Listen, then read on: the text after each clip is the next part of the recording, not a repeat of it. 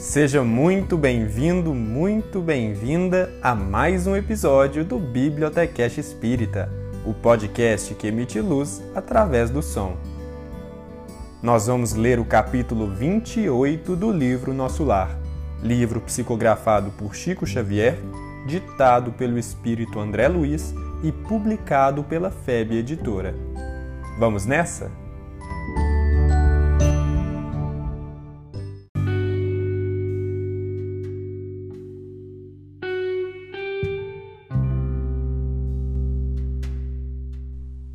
Capítulo 28 Em serviço Encerrada a prece coletiva, ao crepúsculo, Tobias ligou o receptor, a fim de ouvir os samaritanos em atividade no umbral.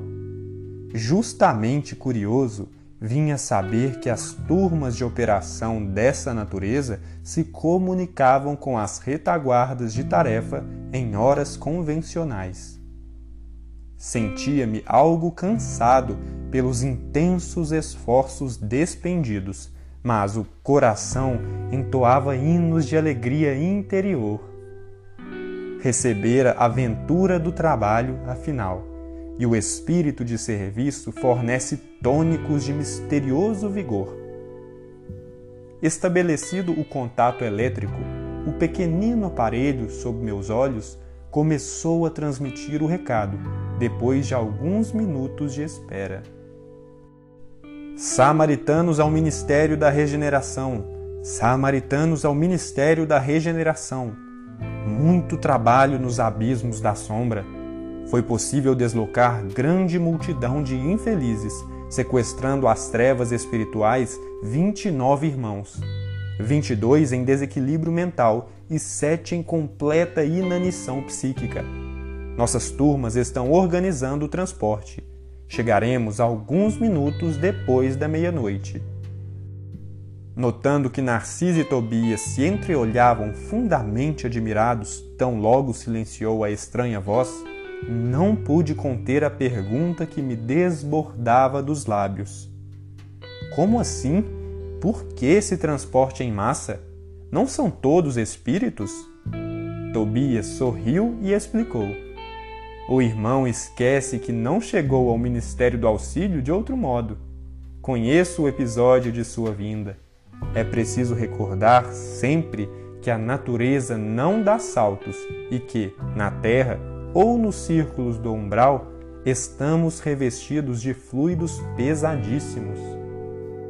São aves e têm asas, tanto o avestruz como a andorinha. Entretanto, o primeiro apenas sobe às alturas se transportado, enquanto a segunda corta célere as vastas regiões do céu. E deixando perceber que o momento não comportava divagações, dirigiu-se a Narcisa, ponderando: É muito grande a leva desta noite Precisamos tomar providências imediatas. Serão necessários muitos leitos, murmurou a serva algo pesarosa. Não se aflija, respondeu Tobias resoluto. Alojaremos os perturbados no pavilhão 7 e os enfraquecidos na câmara 33. Em seguida, levou a destra à fronte, como a ponderar algo muito sério, e exclamou: resolveremos facilmente a questão da hospitalidade. O mesmo, porém, não se dará no concernente à assistência. Nossos auxiliares mais fortes foram requisitados para garantir o serviço da comunicação nas esferas da crosta, em vista das nuvens de treva que ora envolvem o mundo dos encarnados. Precisamos de pessoal de serviço noturno porquanto os operários em função com os samaritanos chegarão extremamente fatigados.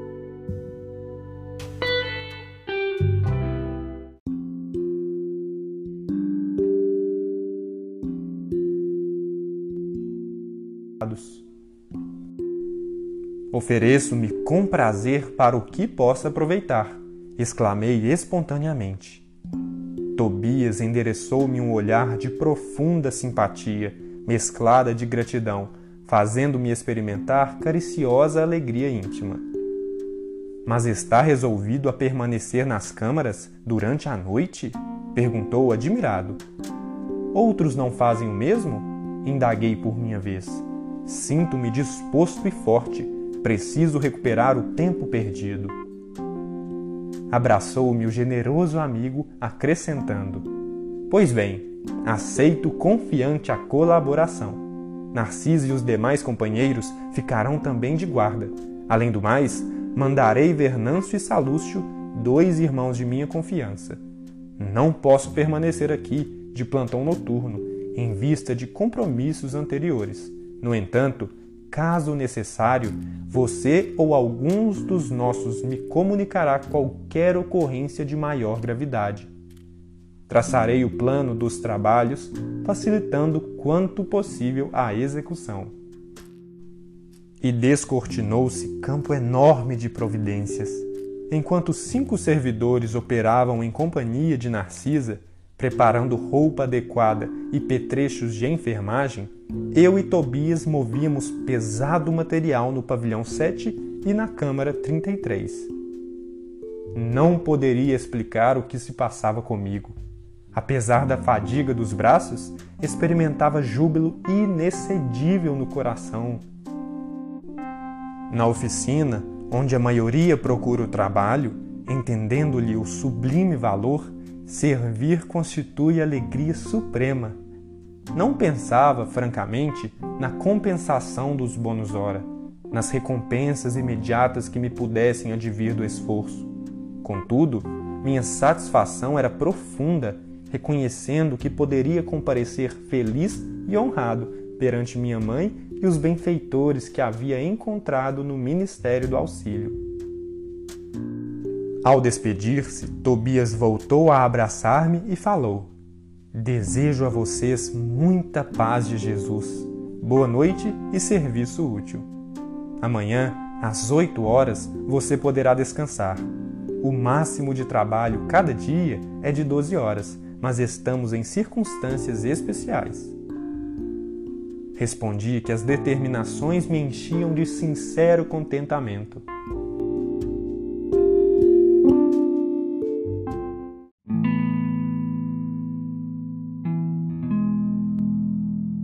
A sós, com o grande número de enfermeiros, passei a interessar-me pelos doentes com mais carinho. Dentre as figuras de auxiliares presentes, impressionou-me a bondade espontânea de Narcisa, que atendia a todos maternalmente. Atraído pela sua generosidade, busquei aproximar-me com interesse. Não foi difícil alcançar o prazer de sua conversação carinhosa e simples a velhinha amável semelhava-se a um livro sublime de bondade e sabedoria. Mas a irmã aqui trabalha há muito? Perguntei a certa altura da palestra amistosa. Sim, permaneço nas câmaras de retificação em serviço ativo há seis anos e alguns meses. Entretanto, ainda me faltam mais de três anos para realizar meus desejos. Ante a silenciosa indagação do meu olhar, falou Narcisa amavelmente. Preciso um endosso muito sério. Que quer dizer com isso? Perguntei interessado. Preciso encontrar alguns espíritos amados na Terra para serviços de elevação em conjunto. Por muito tempo, em razão de meus desvios passados, roguei em vão a possibilidade necessária aos meus fins. Vivia perturbada, aflita. Aconselharam-me, porém, recorrer à ministra veneranda, e nossa benfeitora da regeneração prometeu que endossaria meus propósitos no Ministério do Auxílio, mas exigiu dez anos consecutivos de trabalho aqui, para que eu possa corrigir certos desequilíbrios do sentimento. No primeiro instante, quis recusar, considerando demasiada a exigência. Depois, reconheci que ela estava com a razão. Afinal, o conselho não visava interesses dela, e sim ao meu próprio benefício. E ganhei muito aceitando-lhe o parecer.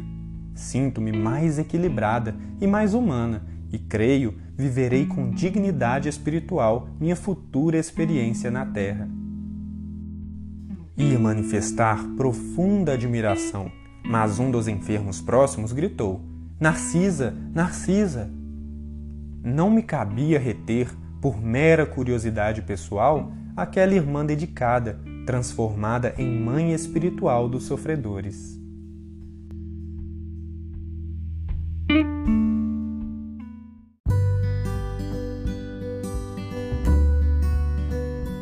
Seja muito bem-vindo, muito bem-vinda a mais um episódio do Bibliotecast Espírita, o podcast que emite luz através do som.